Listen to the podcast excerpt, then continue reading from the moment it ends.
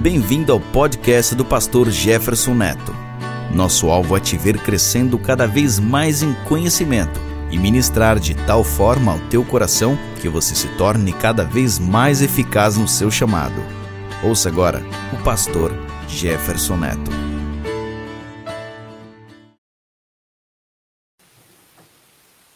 Nós estamos numa série sobre sonhos, visões e mistérios de Deus e Eu já falei quatro, cinco vezes sobre sonhos. Eu acho que já deu, né? Deu. Acho que já deu, né? menos para Dani, né? e a partir de hoje eu quero falar um pouco sobre as visões e os mistérios de Deus. Ah, sonho é o assunto mais complicado, por isso gastei mais tempo com ele para lançar vários fundamentos aqui para te ajudar a entender o que Deus ah, colocou no meu coração durante esse tempo. Não sei quem lembra, uns três meses atrás, eu tive uma experiência com o Senhor quando Ele falou comigo para ministrar sobre esse assunto. Eu prometi que eu faria e nós estamos agora caminhando nesse, nesse tema.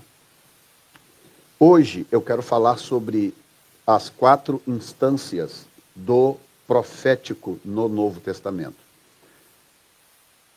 O que eu entendo que está acontecendo é que o Senhor, a Bíblia diz em Amós que o Senhor não faz coisa alguma sem antes revelar o seu segredo aos seus servos, os profetas.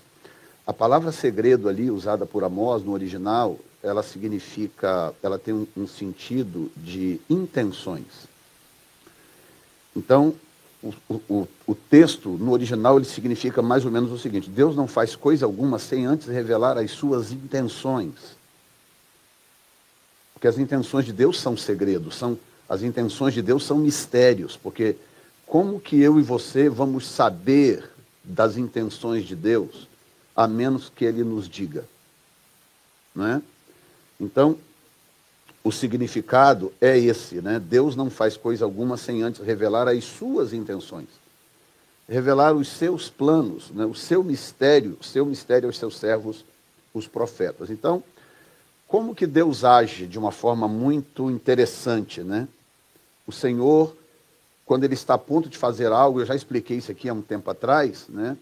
Talvez para alguns seja novo o, o que eu vou dizer, mas Deus trabalha em janelas né? A Bíblia diz que há janelas no céu, diz que se, né, se Deus não te abrir, não, não, não fizer aquilo que ele prometeu, não te abrir as janelas dos céus, você deve fazer prova de Deus. O que significa que o, que a gente encontra em toda a Bíblia, desde o início do Velho Testamento até o final do Apocalipse, é Deus trabalhando por janelas. Por que, que Deus trabalha assim? Nós não sabemos exatamente por quê, mas existe na Bíblia uma pista ah, que nos ajuda a compreender. Deus criou ah, datas, chamadas datas apontadas no hebraico. Ah, a palavra é moed no, no singular ou moedim no plural, que significa data apontada ou datas apontadas. Essas datas apontadas por Deus no Velho Testamento elas se, ah, elas se cumpriam ou se manifestavam através de eventos. Escute bem isso. Através de eventos pré-determinados por Deus no calendário judaico. Tá? Ah, ao, ao, ao separar a nação de Israel, Deus tomou o calendário judaico e converteu esse calendário judaico num calendário que atendesse às suas expectativas divinas. Então Deus estabeleceu sete festas ao longo do calendário, e essas festas são chamadas na Bíblia de Moedim, que traduzido quer dizer datas apontadas. Datas apontadas. Então, as coisas que aconteciam na, na, naqueles moedim, naquelas datas apontadas, elas não aconteciam fora daquelas datas elas só aconteciam naquelas datas. Então Deus usava aquelas datas como uma espécie de referência profética para os seus ciclos de operação na terra. Quando chegou no Novo Testamento, Deus continuou seguindo a mesma rota. Jesus nasceu numa festa judaica, Jesus morreu numa festa judaica, Jesus foi sepultado numa festa judaica, porque ele morreu na, na, na Páscoa, foi sepultado no dia, das primícias, no, dia da, no dia dos pães asmos, e ressuscitou numa festa judaica, que era o dia das primícias. Ele morreu na Páscoa, ele foi sepultado nos pães asmos, ele ressuscitou no dia das primícias. E ele derramou do Espírito sobre os seus discípulos numa festa judaica, que foi o dia de Pentecostes. Então, o Novo Testamento me mostra que Deus não abandonou as datas apontadas, ele continuou operando nas datas apontadas. Ele continuou usando essas referências cíclicas para revelar as suas janelas. Diga comigo, Deus, mais forte, que senão você não vai memorizar absolutamente nada. E se for fome, a gente resolve isso já já. Eu peço o presbítero Tony para buscar um McDonald's ali, uns, uns McChicken Hã?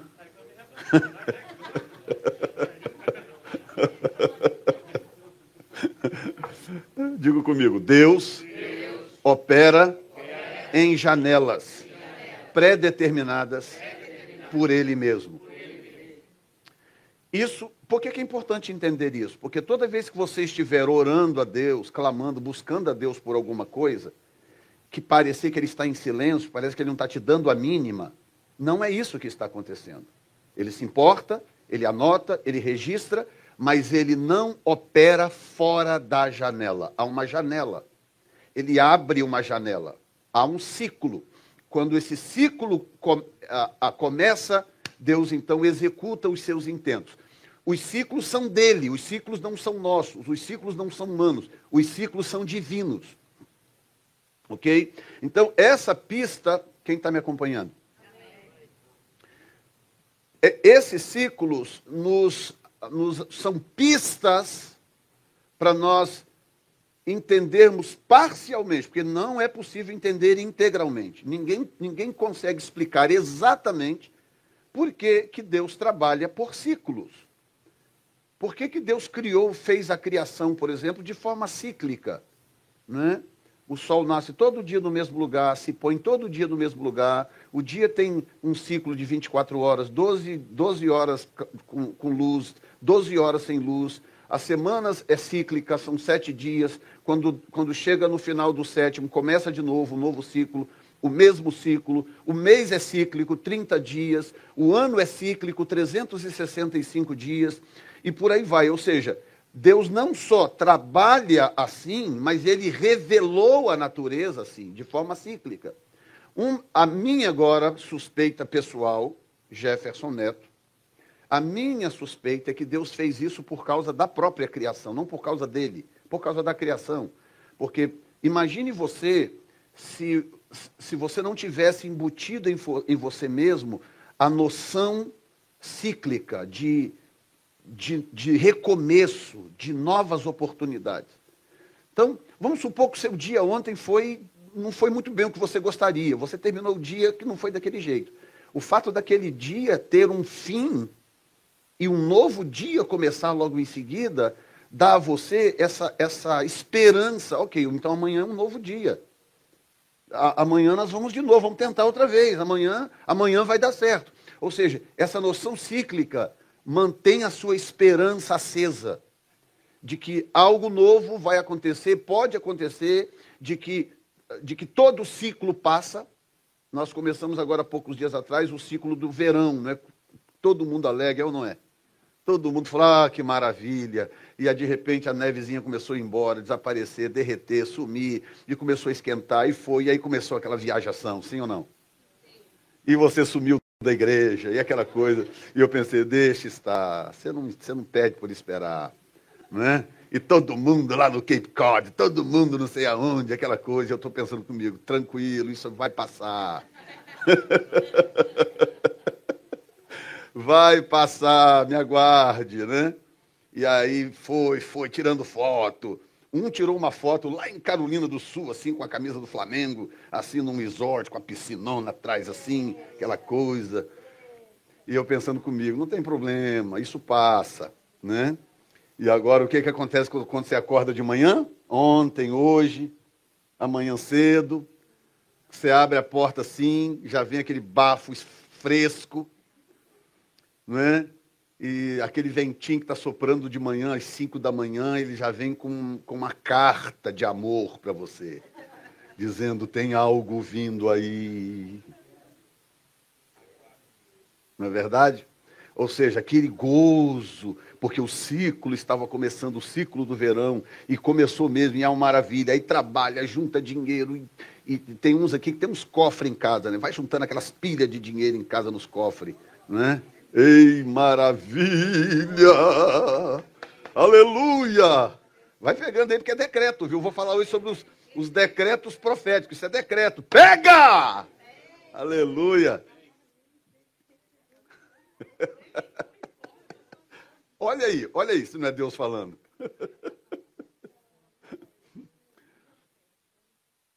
Ou seja, Deus é assim.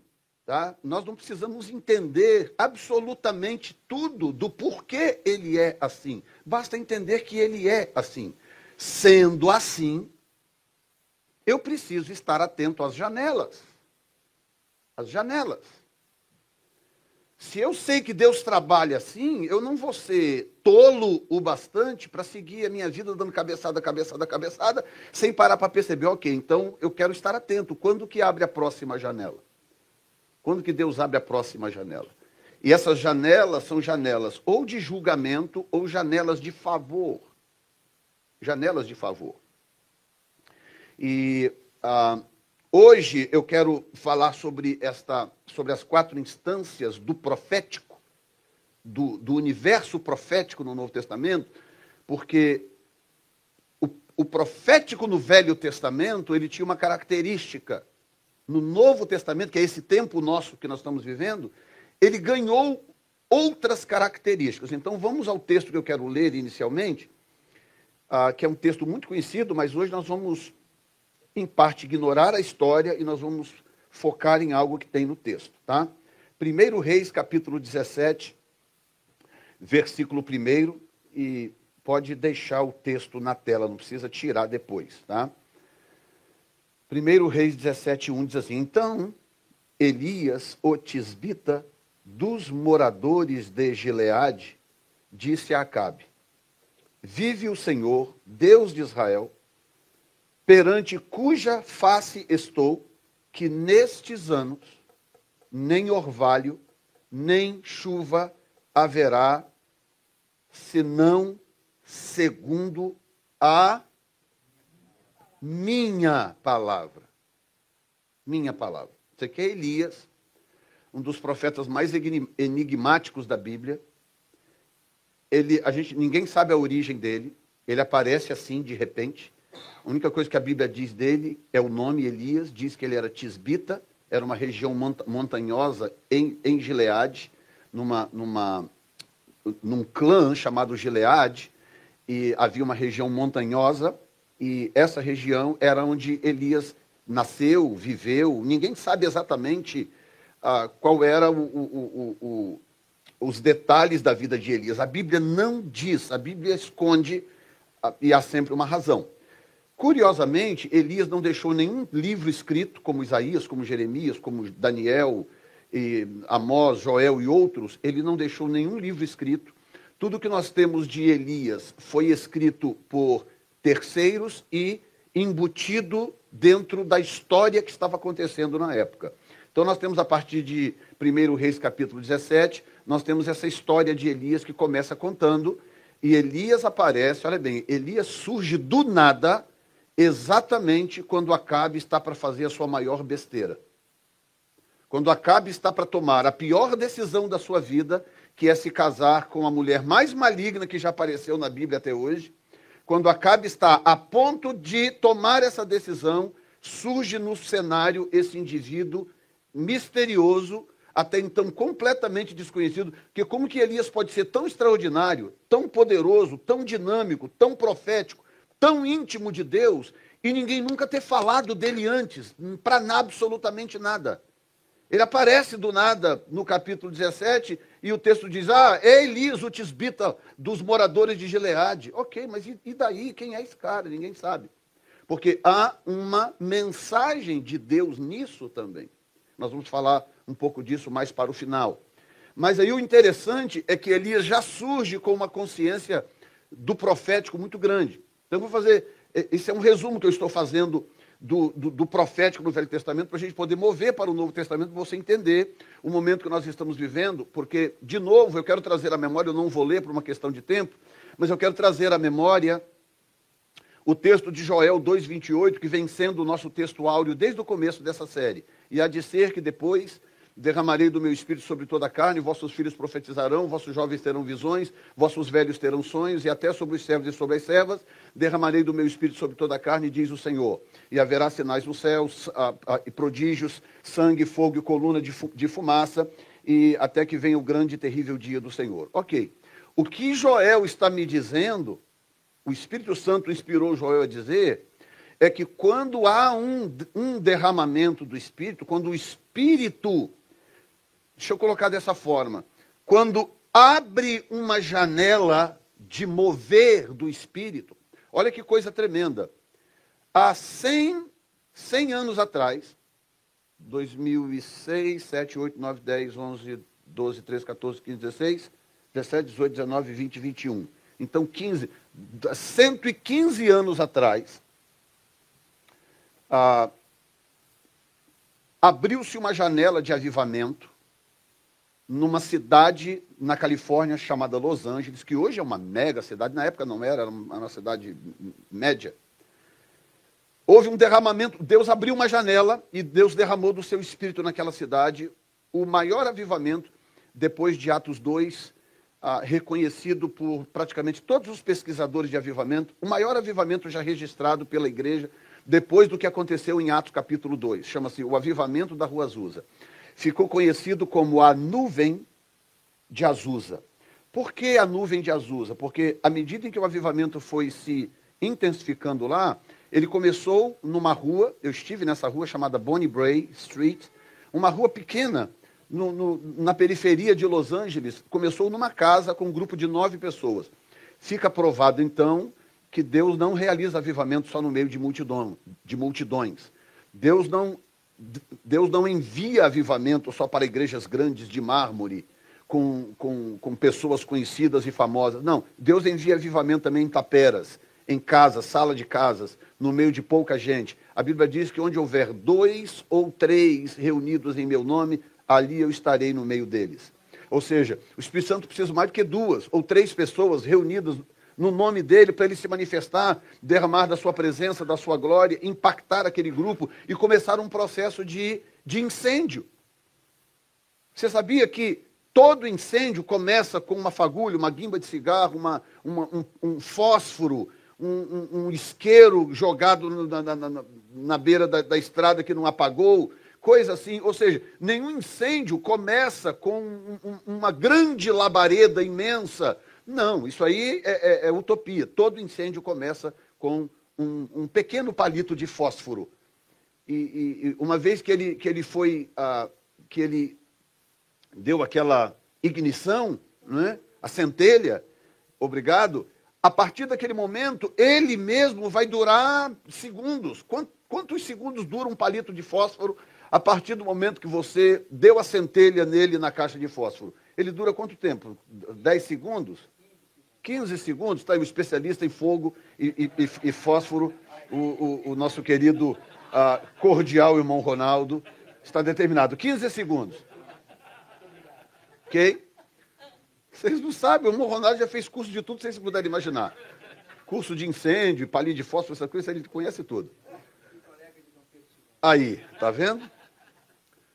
Uma vez que você fez a, a, a centelha, fez a centelha, 15 segundos. 15 segundos, o palito de fósforo desapareceu, sumiu. Né? Mas nesse, nesse período, agora eu vou falar uma palavra bonita, nesse interregno, certo? Nesse interregno, se você conseguir passar aquele fogo para uma outra coisa, para uma cortina de uma casa, para uma, uma, uma moita seca, Acabou, daí a pouco você tem uma cidade toda empavorosa com um incêndio que começou com um palito de fósforo. Naquele dia, Deus tinha nove palitinhos de fósforo na sala de uma casa. O Espírito Santo foi derramado sobre eles. E escute bem: aconteceu no dia 9 de abril de 1906, era noite de Páscoa. Olha a janela de novo. Lembra da janela que eu venho das janelas? Era uma janela divina que se abria eles não sabiam, eles foram descobrir isso depois, eles descobriram isso depois, eles não sabiam, mas eles estavam buscando a Deus e eles perseveraram. Qual é a palavra que eu usei agora? Eles perseveraram em buscar a Deus até que se abriu uma janela. Tudo que eu te falei até agora, aqui como introdução, o diabo sabe melhor do que eu, que sou pregador, o diabo sabe melhor do que você, melhor do que todos nós. O diabo sabe que Deus trabalha por janelas. São ciclos, são janelas que ele abre de forma cíclica, e quando ele abre essa janela, ele está pronto para ou executar julgamento, ou derramar do seu favor para cumprir com o seu propósito. Como que ele sabe disso? Porque ele veio de lá. Ele foi criado lá ele, ele esteve lá durante um tempo na eternidade, até ele fazer a besteira que fez e ser expulso de lá. Ele sabe. Então, toda vez que você está buscando a Deus, Deus te faz uma promessa, Deus diz: Olha, eu vou fazer isso e isso com você. Eu vou derramar isso e isso na sua vida. Eu vou fazer isso e isso na sua igreja, na sua cidade. Deus faz a promessa, mas ele não diz quando, porque ele não te diz quando que essa janela abre. Ele não te diz. Por que, que ele não diz? Porque ele quer você perseverando até que ela abra até que. Olha o que, que Jesus disse para o povo, para os seus discípulos, quando eles, quando ele estava ah, ah, depois da sua ressurreição, que ele, eh, ele está a ponto de ser assunto aos céus, ele vira para os seus discípulos e diz assim: Ficai em Jerusalém até que. Olha bem, ele diz: Ficai em Jerusalém até que do alto sejais revestidos de poder. Isso levou dez dias, mas poderia ter sido um mês, seis meses. Jesus não disse. Jesus falou: fiquem firmes porque só, só faltam dez dias. Ele não falou isso. Ele não disse. Olha, persevere, permaneça, não desanime, porque são só dez dias, hein? Aí eu estava ouvindo o, o Rodney Howard Brown, o pastor da, da igreja, dessa igreja que está em pleno avivamento lá na, em Tampa, na Flórida, ele dizendo, né? É, a, ele falando, eu imagino quantos ali, a, ah, no dia tinha cerca de 120, mas certamente se ajuntaram hum, a, a, a muitos outros antes, mas aí à medida que os dias foram passando, o que acontece? Ah, eu tenho que fazer não sei o que lá, eu tenho que ver o papai, aí ah, eu preciso não sei o que lá, aí ah, eu preciso enterrar não sei quem. Eu lembro da história do, do, do, do, do cara que chegou para Jesus, ah, eu preciso enterrar meu pai, depois eu volto e te sigo. Jesus falou, deixa os mortos cuidar dos mortos, rapaz, me segue você. Tipo assim, o cara já morreu, já, então esquece. Pastor, Deus pensa assim, desse jeito. Deus é extremamente prático Deus não é emotivo em absolutamente nada. Você vê o grandioso Moisés, grandioso Moisés, subiu o monte para morrer. Aí desapareceu, porque Deus não deixou ele, ele falar com o povo, Deus não deixou ele se despedir. Depois de 40 anos de ministério, penando aquele povo pelo deserto. Deus falou: Moisés, sobe aquele monte e morre. Assim, sobe aquele monte lá e morre. Eu vou deixar você ver a terra, mas você não vai entrar na terra, você vai morrer no monte. Ah, Senhor, ok, então eu posso. Moisés, não, vai para o monte agora.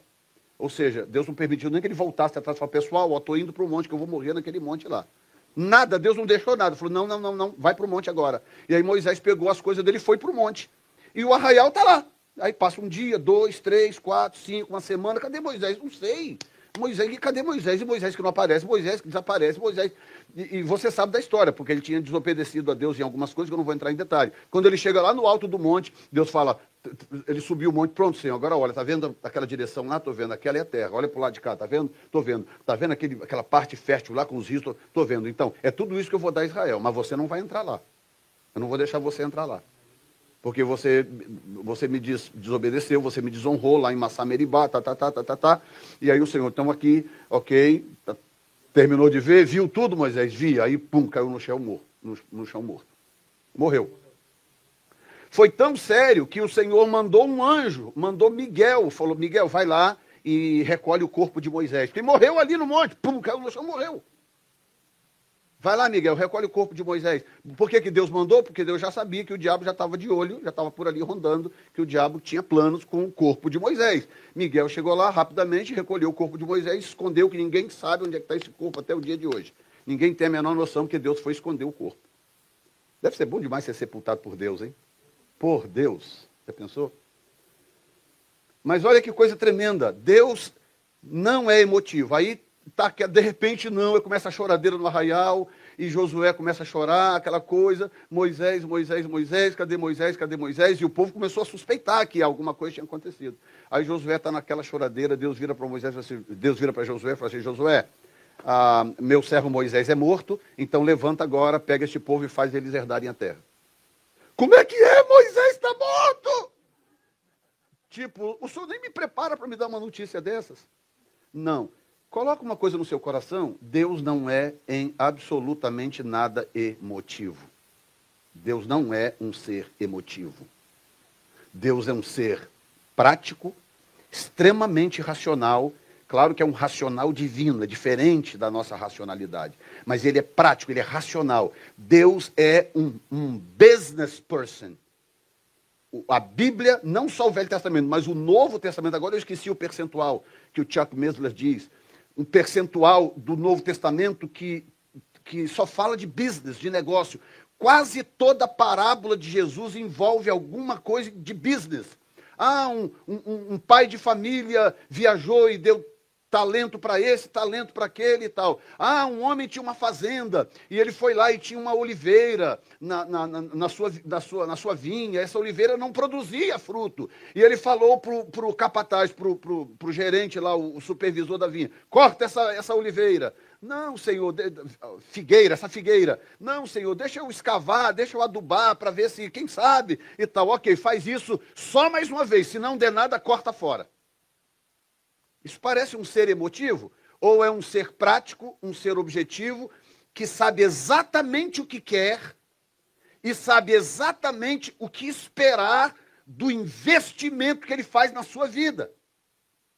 Está entendendo? Deus vem fazendo um investimento na minha vida. Estou falando de mim, Jefferson Neto. Deus vem fazendo um investimento na minha vida há, há, há 37, 40 anos, se eu for contar o tempo de evangelista, né?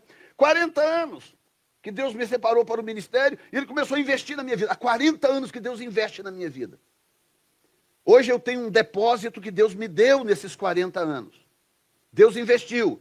Por que, que você acha que ele investiu em mim 40 anos? Ah, ele deve gostar muito do senhor. Eu acho que são esses olhos que o senhor tem assim, esses olhos de gato.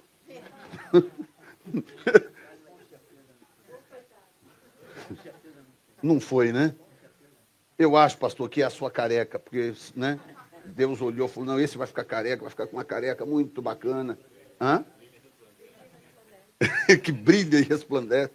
Por que, que Deus investiu? Por que, que Deus vem investindo em mim 40 anos? Porque Deus tem planos de lucros, Deus tem plano de colheita, Deus tem planos de recolher a sua parte. Ele quer recolher a sua parte em almas, em vidas salvas, em pessoas edificadas. Agora, nesse momento, eu não estou fazendo aqui mais do que o meu dever, a minha obrigação. Eu não estou fazendo nada mais do que isso, porque são 40 anos de investimento para que hoje eu pudesse estar aqui de pé diante de você e sabe lá quantos online, ministrando a palavra para edificar a sua vida. Deus não olha essas coisas de forma emotiva. Ah, que coisa linda. Olha só, olha o favor que o Jefferson está me fazendo. Olha que coisa, está ali cuidando da igreja. É, ele paga um preço, tadinho. Olha, mas como que ele. Deus não olha desta forma. Deus não enxerga assim. Deus enxerga o seguinte: ok, eu fiz um investimento na vida desse camarada, até agora está mais ou menos, mas eu quero mais. Eu quero mais, eu quero o fruto. Cadê o fruto? Na parábola dos talentos, quando, quando o senhor chega para o que recebeu um talento, eu falei assim: cadê o talento? Ah, eu fiquei com medo, porque o senhor é meio bravo e tal. O senhor colhe onde não plantou, não sei o que, ajunta onde não espalhou. Eu peguei enterrei o talento para não correr o risco de perder. Foi lá, cavou, tirou aquele negócio tudo empoeirado, enferrujado, limpou assim: está aqui seu talento. Aí o, o, homem da parada do talento fala assim: Você é um servo mau. Se você sabe que eu ajunto onde não espalho e colho onde não planto, por que, que você não deu o meu talento para os banqueiros? Está lá no texto. Por que, que você não deu o meu talento para os banqueiros para pelo menos render juros? Você vai querer encarar um Deus desse na eternidade todo emotivo, do jeito que a gente é aqui, ainda mais essa geração Nutella, né? Essa geração Nutella, todo mundo muito emotivo, qualquer coisinha faz beicinho, chora, reclama, porque alguém criticou, porque alguém repreendeu, porque o pastor chamou atenção, ou seja lá o que for. Você vai querer chegar na eternidade e encarar um Deus assim, com esse espírito emotivo que nós desenvolvemos aqui na terra? Você acha? Olha o que, que Deus falou para Abraão, virou para, para Abraão e falou assim: Abraão, eu tenho uma proposta para você. Sai da sua terra, da tua parentela, da casa do teu pai, vai para uma terra que eu te mostrarei. Agora, ris the deal, aqui está o acordo. Eu vou abençoar os que te abençoarem, eu vou amaldiçoar os que te amaldiçoarem, e em você serão benditas todas as famílias da terra. Sabe essa história de não, você tem que dar para Deus sem nenhuma intenção por detrás? Isso é estupidez! Estupidez! Deus nunca chamou ninguém ao longo da história às cegas. Tipo, Abraão, sai da sua casa, da sua família e, e vai para uma direção e depois a gente conversa. Assim? Não, não foi assim.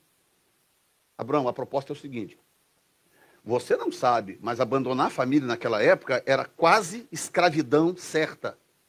Porque os, da onde que surgiram os escravos? Vocês sabem da história?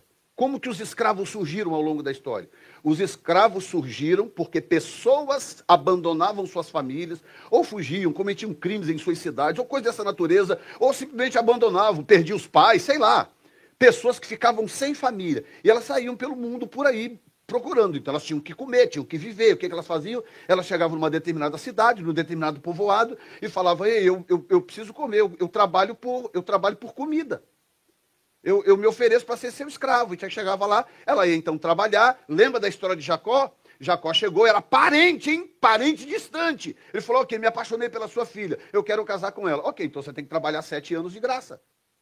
Só pela comida. Trabalha sete anos de graça que eu te dou a menina. Trabalhou os sete anos, levou uma pernada do sogro e teve que trabalhar mais sete anos pela mesma menina. Está entendendo? Assim era, os escravos surgiram dessa forma. E eles foram ao longo do tempo se multiplicando. Então, quando Deus vira para Abraão e diz assim: Abraão, sai da sua terra, da tua parentela e vai para uma terra que eu te mostrarei. O que Deus estava em potencial dizendo, falou: Abraão, se der BO, você vai virar escravo de alguém. Mas por isso que Deus adiciona. Fala assim: mas aqui está o acordo. Eu te abençoarei, eu engrandecerei o teu nome abençoarei os que te abençoarem, amaldiçoar, amaldiçoarei os que te amaldiçoarem, e em você serão benditas todas as famílias da terra. O que, que você acha do acordo, Abraão? Abraão falou, fechado, eu pego na hora. É esse o acordo? É, tá fechado. Peguei o acordo. Já juntou as coisas, jogou a trouxinha nas costas e ó, vazou. O pai tá aqui, meu filho, você vai aonde? A mãe e os irmãos. Ah, não, não, não, eu tô indo. Eu recebi uma proposta de negócio aqui imperdível. E aí ele bota a mochilinha nas costas e vaza, meu irmão. Ele vaza, ele vai embora baseado em quê? Baseado numa proposta de negócios. E aí ele vai andando, vai caminhando, caminhando, caminhando. Tanto que quando ele chega na terra, que ele chega lá, que está aquela terra seca, aquele negócio horrível, ele olha para aquilo, olha para um lado, olha para o outro, falou: o quê? Aqui é que eu não fico. Aqui não fico mesmo. Qual é o lugar mais fértil aqui? Ah, não está o de Egito que tem para o lado de cá. Ok, vamos embora todo mundo para o lado de lá pegou tudo, todo mundo e foi embora para o lado do Egito. Por quê? Porque ele estava visando lucro. Ele queria ver o lucro prometido por Deus. Você sabe o resto da história, não vou entrar aqui em detalhes. Mas eu, o que eu quero que você compreenda nesta manhã, eu não tenho nenhum problema se eu tiver que dividir essa mensagem em duas. Talvez eu vou ter que fazer isso. Meio dia e seis, e você já está começando a me olhar com aqueles olhos assim longe assim, João Paulo já está assim, com o olhinho parecendo chinês, assim, olhando assim, distante. Vai tá dando aquela fomezinha, eu é não é? Os pão de queijo foram tudo, né? Meu Deus, nós estamos chegando a um ponto que nós vamos ter que vender cadeira para comprar pão de queijo aqui nessa igreja. Está chegando num ponto absurdo. Nós começamos com 30 pãezinhos de queijo lá atrás, lembra? 30 pães de queijo. Aí comia, comia. Aí percebemos que tinha que aumentar, que só o Lucas comia 5, 6. A filha do Julian, a, a, a Luísa, a, filha, a Luísa do Julian também, chegava e já enchia a mão. Aí, ok, vou aumentar para 40. Agora nós já estamos em 70 e a semana que vem vai ter que ser 80. Senhor. Ou seja, os bideiros planejam dominar o mundo. O pessoal está achando que são os indianos. Nada, os mineiros estão aí com planos de tomar o planeta, viu?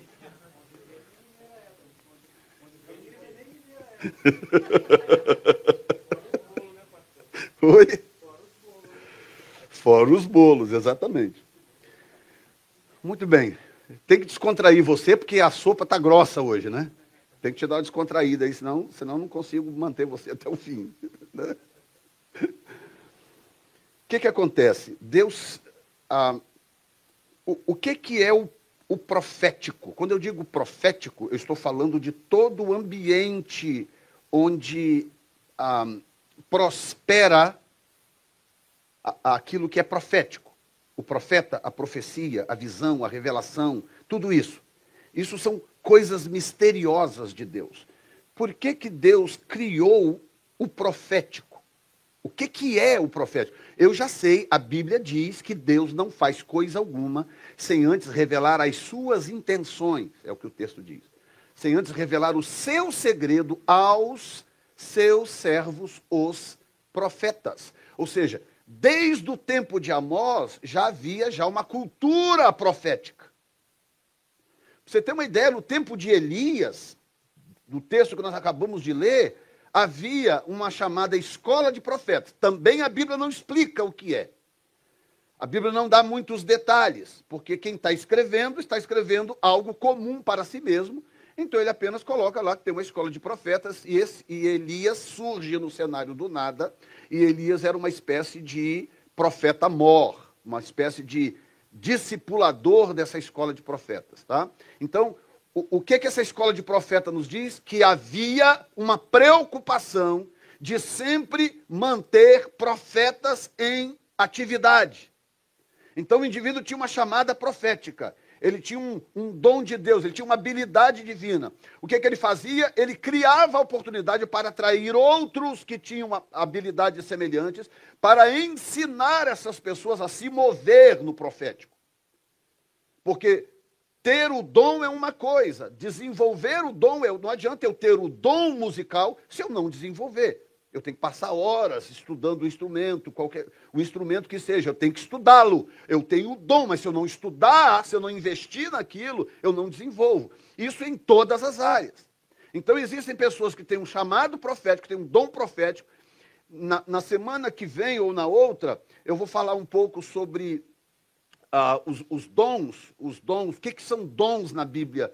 Eh, você vai ficar surpreso de descobrir que você entende pouco de dons pouco.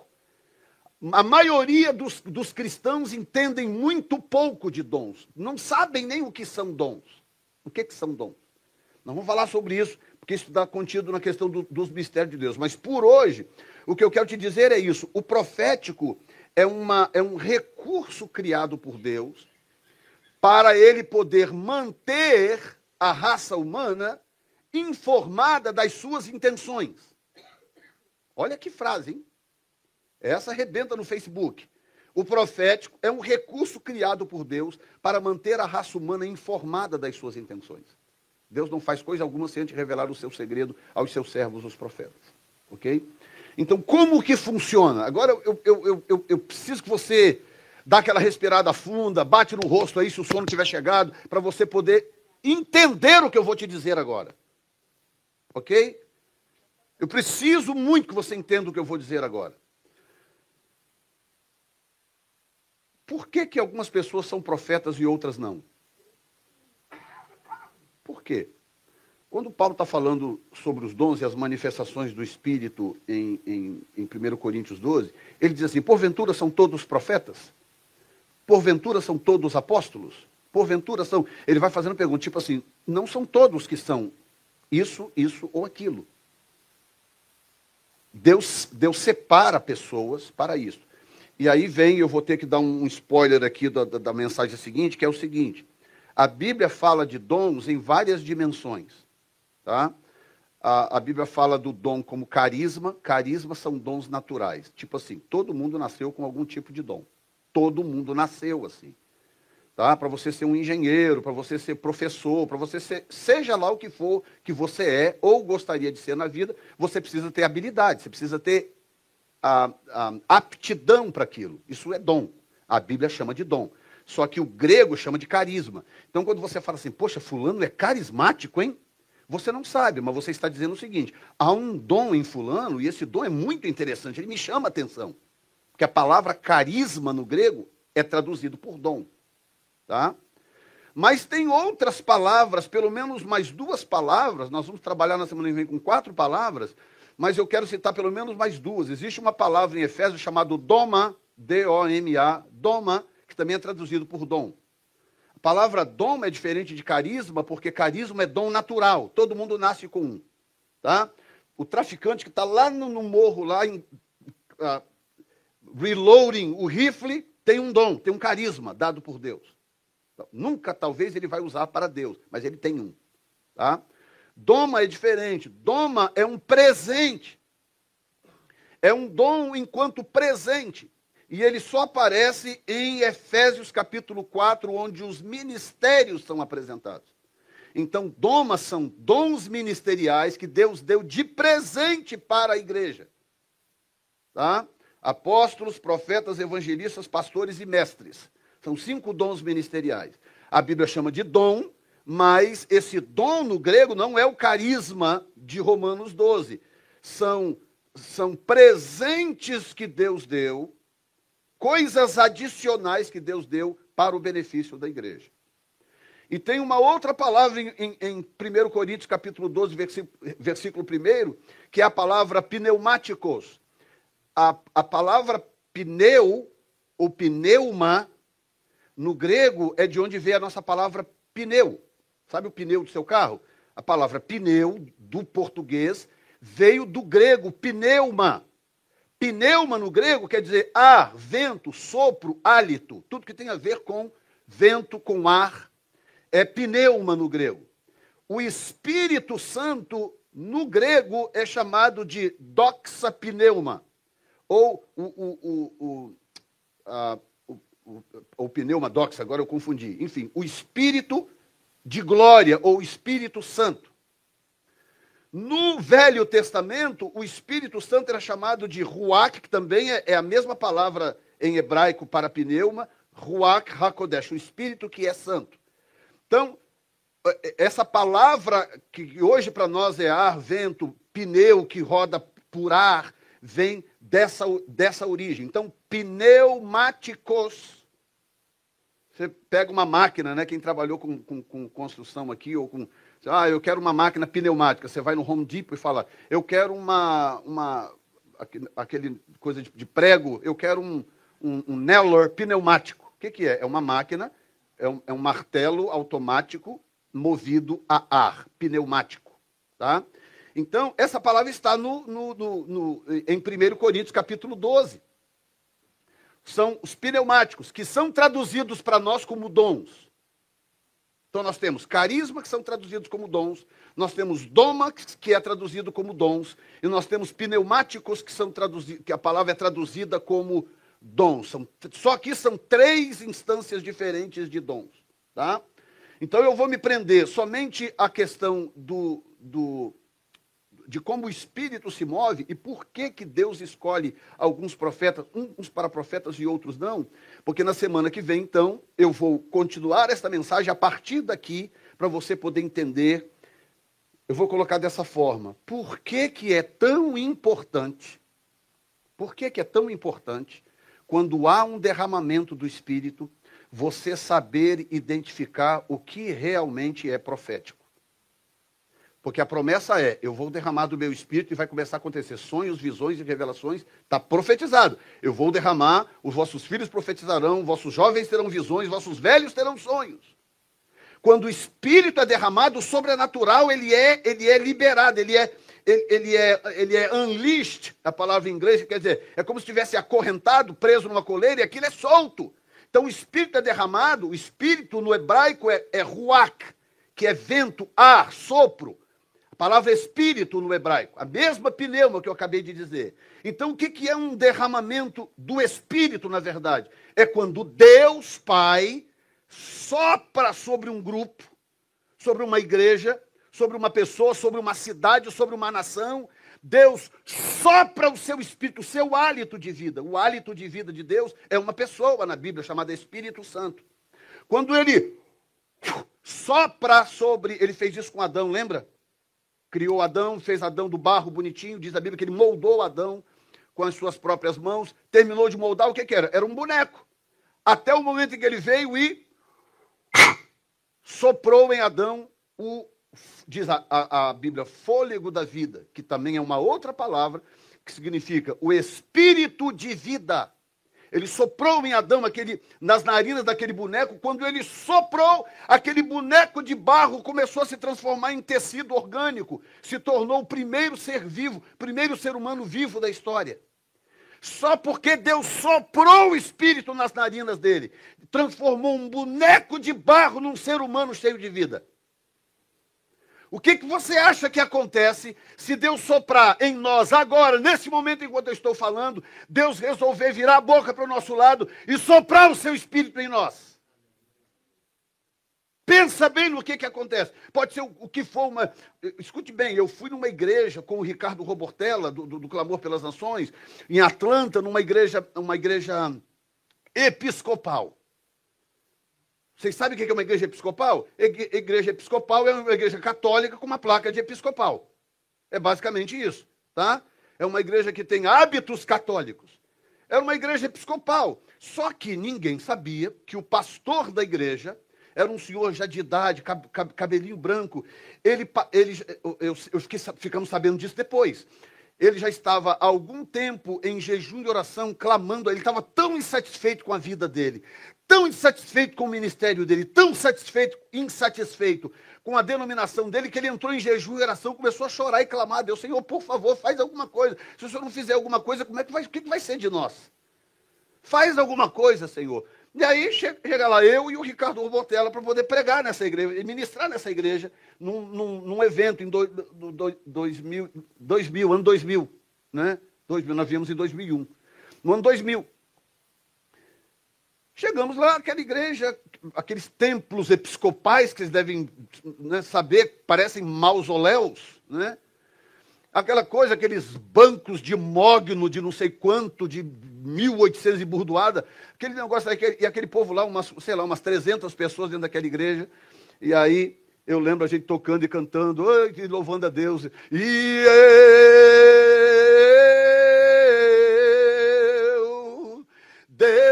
desesperado estou por ti. Numa igreja, penteco, numa igreja episcopal. E todo mundo lá no, nos bancos assim.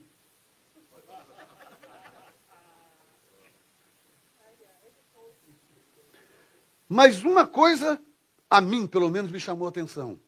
O pastor da igreja, um senhor já de idade, doutor além de teologia, era um homem, um homem graduado estava prostrado no chão, no primeiro banco, assim, ajoelhado so, sobre o seu rosto, e ali ele ficou durante um tempo. Escolhi. E a gente indo cantando, Amém, louve a igreja americana, worship the Lord, come on people, the Lord is here, e tal, e tal, e, e cantando aquelas músicas de adoração, bem provocativas daquela época.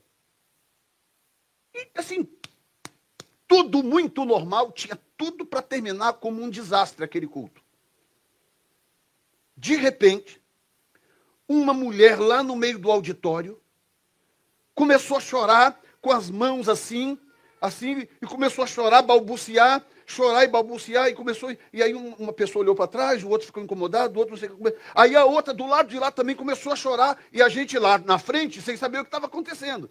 E começou aquele murmurinho ali, de repente um choro acolá, e aquilo foi, foi, foi, foi. Resultado, o que, é que estava acontecendo no culto? enquanto o pastor estava lá com o rosto em terra clamando, começou a aparecer pó dourado na mão das pessoas. Numa igreja tradicional, absolutamente tradicional, começou a aparecer pó de ouro na mão. Da... A gente chama pó de ouro. Eu não posso dizer que é ouro, ouro, mas era um pó dourado, visível aos, a olho nu, assim, de você olhar para a mão da pessoa e a mão está coberta daquele pó dourado. E começou a passar de um para o outro, foi passando de um para o outro. E as pessoas começaram a ficar chocadas, nunca viram aquilo na vida, começaram a chorar, chorar, chorar. O que, que aconteceu logo em seguida? Várias pessoas começaram a ser batizadas com o Espírito Santo. Nunca vou esquecer isso, jamais na minha existência. As pessoas começaram a ser batizadas com o Espírito Santo. O que nós não sabíamos é que o pastor que estava ajoelhado ali no chão estava batizado com o Espírito Santo, já falando em línguas baixinho, porque ele estava com medo da repercussão. Estava falando em línguas baixinho lá, clamando a Deus. E o Senhor começou a visitar a igreja. Eu, eu vou dizer aqui em torno de, sei lá, 30%, 40% daquela igreja, que tinha umas 300 pessoas, batizada com o Espírito Santo, de uma forma extraordinária, sem nenhum mérito meu ou do Ricardo, mérito de ninguém. Tinha mais uma ou duas pessoas que eu não lembro agora quem, uma família amiga dele lá de Atlanta, sem mérito de nenhum de ninguém, porque nós estávamos completamente decepcionados com o rumo que o culto estava tomando. Vocês estão me entendendo? Tem alguém me entendendo aqui? Vocês já perceberam que a, essa mensagem mudou de rumo completamente? Ou é só eu que estou fazendo de conta que não? Escute bem o que eu estou te falando. Escute o que eu estou te falando. O desejo de Deus de se revelar é tão intenso. A vontade de Deus de ser conhecido de nós e de se relacionar com pessoas é algo tão intenso e tão profundo que quando você basta você perseverar até até a abertura de uma janela. E qual é a função do diabo? A função do diabo é desviar você do propósito. Quando você começa a buscar a Deus, começa a clamar a Deus, começa a desejar a Deus, e o diabo está vendo, epa, está vindo uma janela aí, eu preciso tirar esse cara dessa, dessa rota. Eu preciso tirar essa pessoa dessa rota, porque se ele ou ela continuar do jeito que está, até chegar à janela de Deus, pronto, game over estou te dando aqui um grande segredo espiritual. E outra coisa, em quase todos os casos da Bíblia, não vou dizer 100%, Deus tem sempre as suas exceções, mas em quase todos os casos da Bíblia, antes de uma grande ação de Deus, algo muito ruim ou muito decepcionante aconteceu.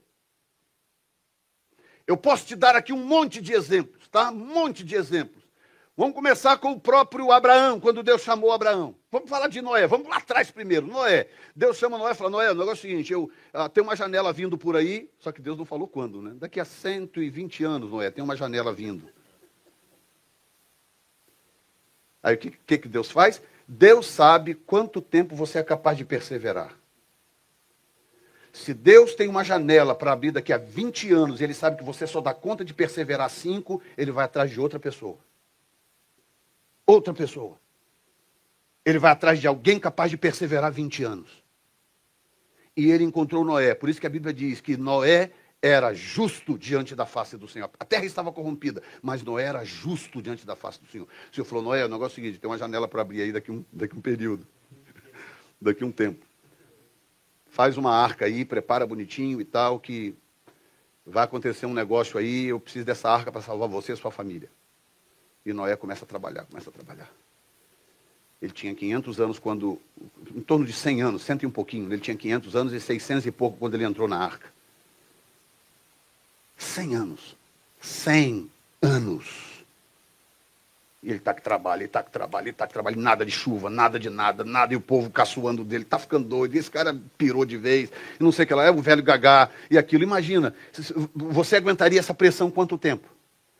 todo mundo à sua volta chamando de maluco, doido, gagá, a, a, a, a Carola, né? Não é Corolla, Carola. A Zanda falou comigo, você falou que a Corolla, Corolla é o carro. o Carolinha, né? O Carola. Entendeu? O, o, o, o, fanático! E começa aí todo mundo batendo em você. Quanto tempo você daria conta de resistir? Noé resistiu 100 anos. 100 anos. Até que chegou o dia da janela. Deus falou: Ok, entra agora na, na arca, você e a sua família, com todo mundo, que eu vou mandar os animais também. E os animais tudo entraram, a arca dentro. Fechou a janela, fechou a porta da arca.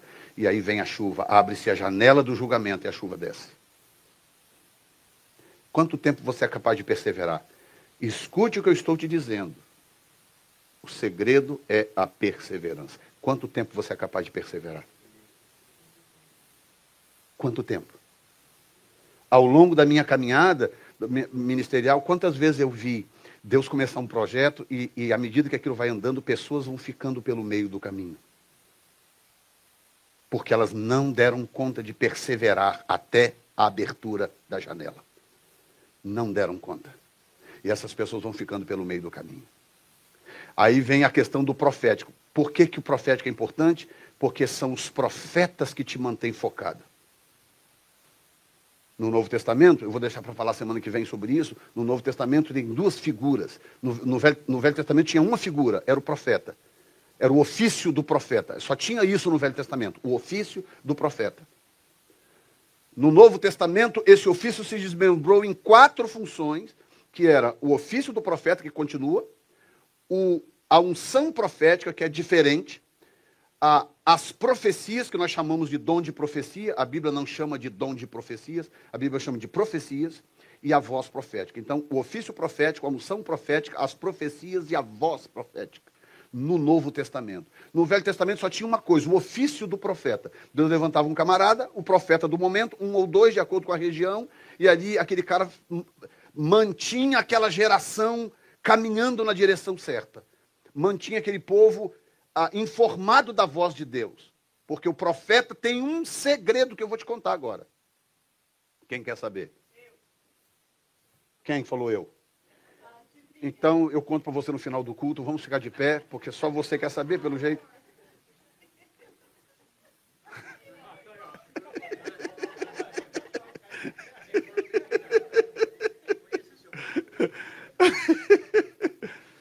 É assim que descobre, tá vendo?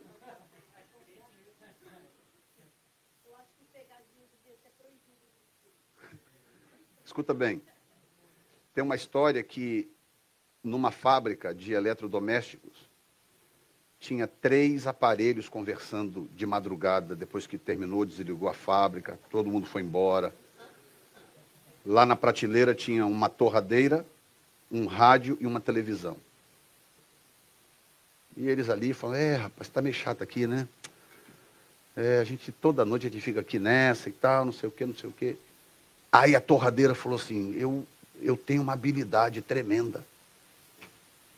Aí os outros dois: É mesmo? O que, que é? Rapaz, eu sinto um calor tremendo. Eu sinto um fogo, tem uma coisa que queima em mim. Aí o rádio falou assim: É isso? Eu ouço vozes. Eu consigo captar o que, que as pessoas falam. Tem um monte de vozes aqui agora falando coisas. A torradeira falou: Ah, isso é mentira, isso é exagero, você não está ouvindo nada. O rádio falou: Eu estou ouvindo. Vozes, músicas, toda sorte de música, estou ouvindo um monte de coisa. E nisso que o rádio está falando, a televisão está morrendo de rir. Tá...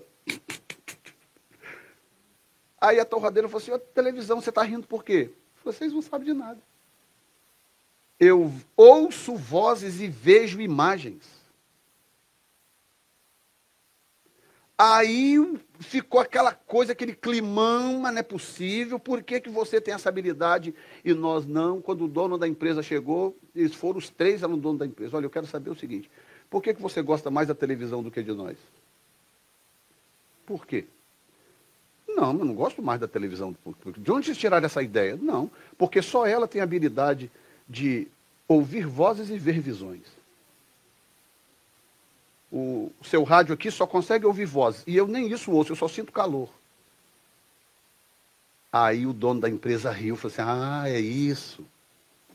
Eu vou explicar para vocês. Não é que eu gosto mais da televisão, não. É porque cada um de vocês foi criado para um propósito. Eu criei vocês para propósitos diferentes.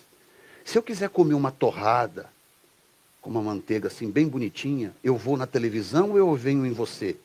Perguntou para a torradeira. Ah, em mim.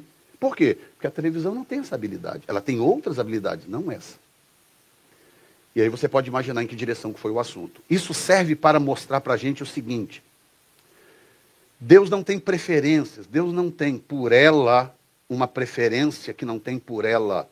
Deus não tem por ele uma preferência que não tem por ele, e por aí vai. Não, Deus cria as pessoas para propósitos. Então, dependendo do propósito que Deus tem na sua vida, Ele tem que dotar você de habilidades. Porque senão você não consegue cumprir esse propósito. Como que eu poderia estar cumprindo esse propósito agora que eu estou cumprindo se Deus não me desse a habilidade de falar com clareza, explicar coisas, des desmembrar raciocínios? Ele tinha que me dar essa habilidade. Se ele não me desse, eu não, ter, eu não poderia cumprir esse propósito. Ele teria que me dar um outro propósito completamente diferente. Aí você pega um, uma outra pessoa que você põe o microfone na mão dela, ela dá um nervosismo, ela bobear, dá até diarreia no culto, é ou não é? Porque não consegue. Bota o microfone na mão da pessoa, a pessoa quer morrer, porque ela não consegue falar. Ou seja, não, então Deus gosta mais do fulano que fala bem do que o fulano que não fala, não consegue falar. Não, não é isso. Porque aquele que não consegue falar, ele tem habilidades que o tagarela não tem. Está entendendo? Ele administra melhor, ele, ele, ele pensa certas coisas com mais clareza, ele tem outras habilidades que o, que o fulano aqui não tem. Então, o profético não é outra coisa, ou, ou melhor dizendo, os profetas, porque profetas não são só aqueles que falam xarabacaia assim diz o Senhor, tem vários tipos de profetas. vamos falar sobre ele semana que vem. Os profetas são pessoas dotadas por Deus com uma antena a mais. Uma antena a mais, é uma antena interna. Você pega os telefones de hoje, já viu que absurdo que são os telefones de hoje? Cadê? Me dá um telefone aí qualquer. Quem, quem lembra dos primeiros celulares que saíram da, da, da, da Como é que chama? Motorola. Lembram dos, dos telefones da Motorola, que era mais ou menos do tamanho dessa caixinha aqui? E aí, e tinha uma, uma antena que você puxava assim, aquela antena apontada para cima assim. E aí, e na época era um luxo, sim ou não? Ah, sim, você plugava aqui, né? É ou não é? Fala se não. Pastor Elias teve. Pelo, pelo riso ele teve um. Sim ou não? Aquele, aquele, aquele tijolo aqui na frente. E o pior, só tinha um ringtone. Aí quando tocava no meio de cinco ou seis, falava, é o meu ou o seu, é o meu ou o seu, é o meu ou o seu. Lembram disso? Vocês lembram, gente. Hoje, olha o que, que virou o celular. Cadê a antena desse bicho? Cadê a antena desse negócio? Cadê? Não só as antenas sumiram, na verdade elas não sumiram, elas estão dentro. Elas foram colocadas para dentro. Aqui faz coisas que o Motorola nem sonhava, coitado, nem nos seus melhores sonhos aquele Motorola, Motorola sonhava com o que esse telefone aqui é capaz de fazer. Lógico, a antena está tá lá dentro. Então, o profético, o profético o profético ele, ele, ele funciona dessa forma. Deus nessa sala aqui Deus criou pessoas. Se você Deus criou todo mundo e dentro dessas pessoas Deus colocou habilidades. Então você tem habilidades que Deus precisa. Por favor, não tente ser o outro. Não tente ser o outro. Ah, mas eu gostaria tanto de falar bacana igual o fulano de tal, o ciclano. Mas não é esse o seu chamado, talvez não seja. Descubra o seu. Deus precisa de você com as habilidades que ele te deu. Tem alguém me ouvindo aqui nessa, nessa, nessa tarde? Ele te deu habilidades e ele precisa de você assim. E aí eu vou terminar. Pode até se colocar de pé, que aí eu finge que eu estou terminando.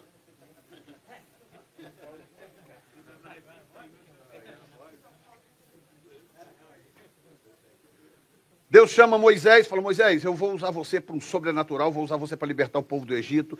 Os maiores milagres já registrados na terra, eu vou fazer tudo através de você. Vai lá e fala para Faraó deixar o povo, povo liberar. Senhor, eu não sei falar. Ou seja, Moisés não entendeu nada do que Deus disse. Senhor, eu não sei falar, eu sou pesado de língua. Moisés, eu não estou te chamando para fazer discurso em praça pública. Eu estou te chamando para outra coisa. Faz o seguinte, o problema da fala resolvo fácil. Chama Arão, teu irmão, para ser teu porta-voz. Olha que trabalheira. Já que Arão falava melhor e ia ser o porta-voz anyway, por que, que Deus não chamou Arão para fazer o serviço? Porque, dentre outras coisas, Deus sabia que Arão não era capaz de perseverar debaixo de pressão como Moisés. E número dois, Moisés tinha uma antena que Arão não tinha. Ele tinha uma antena a mais, Deus colocou nele uma anteninha a mais. Moisés ouvia a voz de Deus com naturalidade, com toda clareza, ele ouvia a voz de Deus. Deus vira para Miriam quando ela murmurou contra Moisés e falou assim: Olha, eu falo com os profetas por sonhos, visões e revelações. Com Moisés eu falo face a face. Face a face. O cara ouvia a voz de Deus com naturalidade. Então, quando alguém diz assim, fala, olha, eu, eu estou ouvindo, o senhor, o senhor, está dizendo isso, isso e isso. Eu sei que algumas pessoas ficam assim falando, como? Porque o fato de você não ouvir não quer dizer que o outro não está ouvindo. Ainda mais se você conhece o testemunho, você sabe do histórico de quem está dizendo. Se a pessoa diz, eu estou ouvindo o Senhor dizer isso, isso e isso, é porque ela está realmente ouvindo o Senhor dizer isso, isso e isso. O Senhor está dizendo algo. Essa é a importância do profético quando Deus está para derramar do seu espírito sobre toda a carne, como diz o livro de Joel. Você pode dizer glória a Deus nesta manhã? Feche os seus olhos por um momento. Vocês podem ir partindo aqui, enquanto eu, eu quero orar com com a igreja nesta tarde. Feche os seus olhos, coloque a mão sobre o seu coração.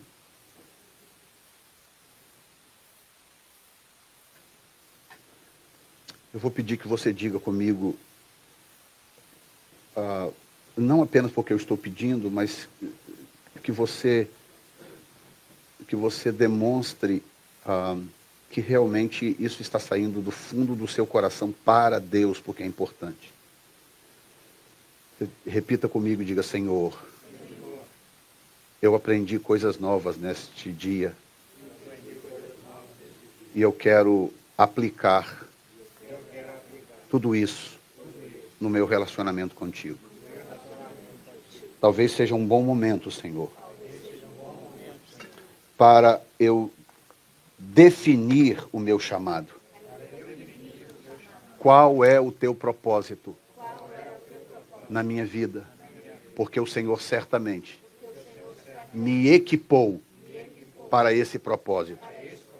E se algum dia eu desejei ser outro, ser igual a alguém, e demonstrei insatisfação por ser quem sou, eu te peço perdão nesta tarde. Peço que o Senhor tenha misericórdia de mim e eu faço as pazes com quem eu sou, com o que o Senhor me criou para ser. Eu quero ser o que o Senhor me criou para ser, em nome de Jesus. E eu serei a minha melhor versão de mim mesmo. Ninguém será como eu naquilo que o Senhor me chamou para fazer. Muito obrigado, Senhor. Em nome de Jesus. Amém. Graças a Deus. Graças a Deus. Graças a Deus. Diga, porque Ele vive, posso crer no já que você foi abençoado por este podcast, compartilhe com alguém que também precise de uma palavra de encorajamento. Deus te abençoe.